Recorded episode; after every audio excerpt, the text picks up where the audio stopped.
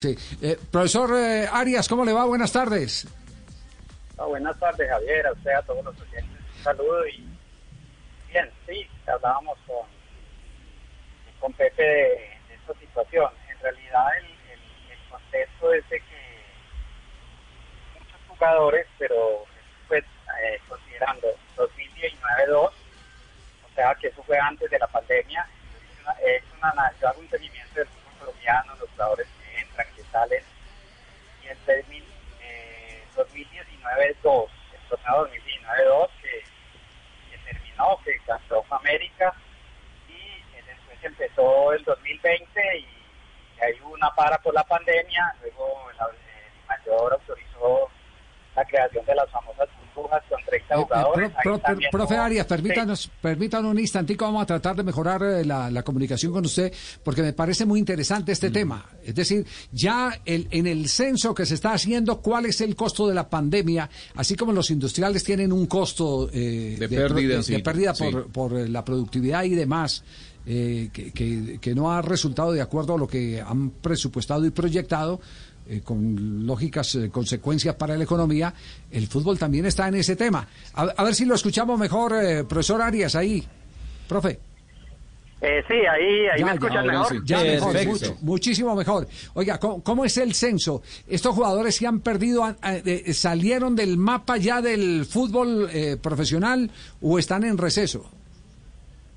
mire, en el, le estoy diciendo 2019-2 después empezó el 2020, después vino la pandemia, después se reinició el fútbol. En ese trayecto, 833 jugadores salieron de los equipos, salieron, o sea, eh, de alguna manera los, los cambiaron, los, o sea, salieron de los equipos. De esos, eh, solamente eh, lograron conseguir equipos, o sea, fueron a, fueron a, a otro equipo del 25%, o sea, eh, que, se, que se pudieron, digamos, eh, reintegrar en alguna parte, que fueron a diferentes países, a diferentes equipos. Entonces, ese es el, ese es el, el, el balance. El 25%, que son un poco más de 200 jugadores, lograron, eh, o sea, más de 600 jugadores quedaron realmente sin equipo. ¿Y, por dónde se puede leer el asunto para lamentarlo? Eh, ¿Se perdió patrimonialmente por parte de los clubes o se perdió eh, eh, esa oportunidad con la que sueñan un montón de talentos que sacrifican tantas cosas para apostarle a ser jugador de fútbol profesional exitoso? Pues Javier, que uno ve por el rango de edad que está esa pérdida, el 24% eh, son menores de 20 años, o sea que son 203 jugadores menores de 20 años, o sea, son nacidos en el 2000, 2001, 2002, 2003. El 43% son menores de entre 20 y 25 años, o sea, 364 jugadores. Entonces, uno diría que muchos chicos que ponen a debutar, yo digo que tiene que ver un poco con los proyectos deportivos, muchos chicos que ponen a debutar, eh, pues eh, eh, realmente no les siguen dando la oportunidad por espacio, porque, eh, porque no rindieron o algo. Pero hay un caso eh, interesante, que es que en, esos, en ese intercambio de jugadores, o sea, en esa, llamémosle pérdida de jugadores de las nóminas, 82 son extranjeros. Entonces uno dice, traen extranjeros, no los evaluamos bien, no sabemos eh, por qué vinieron, no teníamos la seguridad. Mire, salieron 29 argentinos, 18 venezolanos, ocho uruguayos, seis panameños, cuatro brasileños y así, 82. O sea, que vinieron y se volvieron. Por ejemplo, Medellín después de la pandemia trajo dos jugadores, ya no están en la nómina, ya salieron de nuevo. Y eran dos jugadores paraguayos de la tercera, de la segunda de Paraguay. O sea, eso llama la atención de que, pues, o, acá no tenemos unos proyectos tan sólidos, o eh, pues ponemos los jugadores y como no hay una tercera división, entonces los jugadores salen y no tienen destino porque son jugadores que de pronto les falta madurar o les falta proceso, ¿no? Claro, eh, aparte de eso, eh, falta, y es evidente cuando se trata de extranjeros, falta control de calidad en la, en la contratación de los extranjeros. Claro, en la contratación de los extranjeros. Mira los dos extranjeros que trajo Tolima, el hondureño y el costarricense. ¿No pegaron? Eso. Esos salieron, esos todos salieron. Pero, el tema de los sub-20 es más, es más duro, el tema de los sub-20. Mire, por, por ejemplo, los, los que eran sub-20 el año pasado, y le voy a poner un ejemplo, profe, el caso de Envigado. De ese grupo de sub-20 subieron Rodallega y Paternina. Fueron los dos que llegaron el año pasado de la pandemia. Los que no llegaron ya se perdieron este año porque este año van a subir otros que son sub-20, esos ya pasaron a ser sub-21 y muchos se fueron. Eh, exacto, ese fenómeno. Mire, yo le, le doy eh, este, este dato que es interesante. Mire que equipos menos organizados, digamos así, pues me atrevo a, no, no me atrevo a calificar de todas maneras las organizaciones, pero, pero, por ejemplo, de la A se salieron, de la A intercambiaron 360 jugadores salieron y de la B 473.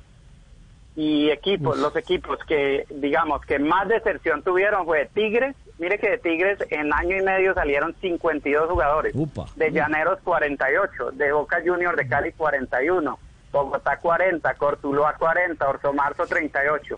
Y de los equipos que menos jugadores salieron fue Deportivo Cali 7, Once Caldas 8, y Alianza Petrolera 9, Deportes Tolima 10. Pero imagínense esas cifras de 50, 45, 40 en año y medio. Son Realmente. por equipo. No, no, no. Eso, eso, eso, impacta en la calidad del fútbol colombiano. Es decir, no tenemos, no, no podemos desarrollar un, un torneo lo suficientemente alto en calidad eh, competitivo. Se está perdiendo la materia prima prácticamente. No, no. Eh, eso quiere, eso quiere decir que no hay, no hay un proyecto organizado, porque cuando usted renueva una nómina eh, eh, de 20, 22 jugadores cada, cada temporada o cada campeonato, eh, quiere decir que usted está dando pasos de ciego. A los que no tiene un proyecto, usted no tiene un proyecto. no le está apostando, no le está apostando a, una generación eh, que usted tiene que seleccionar cuidadosamente para decir, mire, aquí está la base de mi proyecto deportivo. Es lo que aparezca y punto. Y eso es muy grave, porque quiere decir que la plata eh, de, del fútbol, sobre todo de los derechos de televisión, se, como dice Pimentel, se está invirtiendo en Toyotas, apartamentos y fincas y en el fútbol. Pues ¿Es así? Y, Javier, por ejemplo, los equipos se quejaron de, se quejan, pues lógicamente que tienen que quejarse del tema económico porque esta situación no ha llegado, pero cuando la cuando la DIMAYOR habilitó la, la famosa burbuja, se contrataron 149 jugadores en todo el fútbol colombiano, o sea, hubo un ingreso de 149 jugadores, extranjeros, mayores de edad, este, algunos pues integraron canteranos, pero hubo 159 ingresos, o sea, no se justificaría que después de la pandemia y incluso despidieron jugadores, trajeran jugadores, o sea, ahí uno uno le da para para pensar. Mire que de los de los 833 exactamente 617 están actualmente sin equipo. Y está documentado su nombre, talla, peso, todo. Por favor. 158 fueron a las primeras 51 a segunda división, 5 a tercera división y 2 a cuarta división. Y al país que más fueron fue a Perú 16, Argentina 14, a Venezuela 12, México 11, Brasil 10, Chile 8 y le llama la atención a uno que fueron 2 a Irak, eh, equipo eh, eh Azerbaiyán 1, Bélgica 1, Canadá 1, en fin. Buscaron destino y bueno, lo encontraron, pero pero esa es la realidad del, del, del, fútbol nuestro. No, no, estamos necesitando urgentemente el, descenso también en la primera B. Lo estamos necesitando urgentemente. Una tercera y una cuarta categoría. Eh, porque es que ahora, ahora no vamos a tener el problema. Eh, el problema lo va a tener mañana cuando necesitemos armar selecciones. Cuando necesitemos armar selecciones, ahí donde va a estar el problema. Usted que conoce bien el tema eh, de formación, profesor Arias. Sí, sí, ahí realmente eh, los jóvenes están teniendo un problema enorme en Colombia porque muy temprano se, digamos, yo le doy la, el caso del Deportivo Cali, nosotros tenemos una sub-20 un año con 30 jugadores trabajando, de esos sub-20, 5 o 6 jugadores, que, es un caso excepcional, pasan al primer equipo, y 5 o 6 se, se, van a otros a otras B o algo, y hay que darle los derechos, hay que entregarle los derechos deportivos a, a 18 o 20 jugadores por año jugadores que tienen buena condición, pero que pues, no tienen cabida en el Cali o no tienen cabida en otro equipo. Entonces ahí ahí es la necesidad y eso le pasa a Envigado, le pasa a Tolima, le pasa a Millonarios. A todos nos pasa por no haber un, sistema de ascenso. Me, perdonan, pero pero al paso que vamos vamos a, estar al nivel de los eh, eh, de las federaciones más más pobres de Asia y de África a nivel técnico. A propósito, ¿cómo está Colombia, profe? Usted con ese estudio que ha venido realizando. Eh, mira, de los 50 de los 50 países primeros en el ranking FIFA, que ahí está Colombia, siempre ha permanecido, incluso ha sido cuarto, eh, décimo, ahora creo que está de 13. Eh, solamente Colombia y Senegal no tienen tercera división. O sea, para darles un, un reflejo, nosotros estamos a nivel, sí, ustedes lo han dicho bien, de Samoa Americana, Islas Fiji, Lesoto, Seychelles, de esos equipos porque incluso Panamá tiene cuarta división, Venezuela tiene cuarta, Perú tiene cuarta. Eh, o sea, en, en Sudamérica, Bolivia tiene un sistema de ascensos de tercera a segunda. Y Colombia es el único país de Conmebol que no tiene realmente eh, ascenso y descenso a segunda división. Es el único. Y de los 50, le repito, de los 50 ranking FIFA, 50 primeros, solo Colombia y Senegal no tienen tercera. Oye, pero panorama tétrico. Y lo peor de todo, Javier, muy mira, este año preocupante. no vamos a tener campeonato sudamericano. Es decir, está aplazado supuestamente, el presidente de la di- de la Federación Colombiana de Fútbol ha dicho que Colombia debe renunciar este año para que se hace Claro. hasta el 2023. Y un, y un detalle adicional, se, se Nelson. pierde una generación. No, no, La- pero se pierde esa la, no, no, se, se va a renunciar esa a la organización. A la organización. A la organización porque está Pero si se programado. el es decir, Sudamericano va en otro país. va, va a ir, va a ir o en Venezuela o en Paraguay, y Paraguay. va a estar en, en los últimos eh, tres meses del año, posiblemente No, en, en- no en va a ser- octubre. no va a ser clasificatorio. Sí, pero, pero se pierde mucho rodaje, preparación de partidos No, amistosos. yo- a, mí, a mí lo que me- me parece me parece grave es eh, que hay un, un desperdicio de talento enorme por falta de cupo. Ahí sí como la canción del Gran Combo, no hay cama para para tanta, tanta gente. gente. Y, ese, y eso es y eso es grave, ¿no? Y ojo que mire, la semana pasada la Federación Colombiana sacó un comunicado donde hablaba de los torneos federados Sí. sub-20. Se jugarán si la pandemia lo permite. Claro. Es decir, el limbo administrativo sigue en medio de esta realidad, pero digamos que se suma un factor o un actor que ya es presente eh, a esta dificultad. Y de Doctor Arias, ¿quiénes- ¿quiénes, profesionales. quiénes conocen de este informe que, que nos parece eh, supremamente asustador hacia el futuro del de, el fútbol colombiano?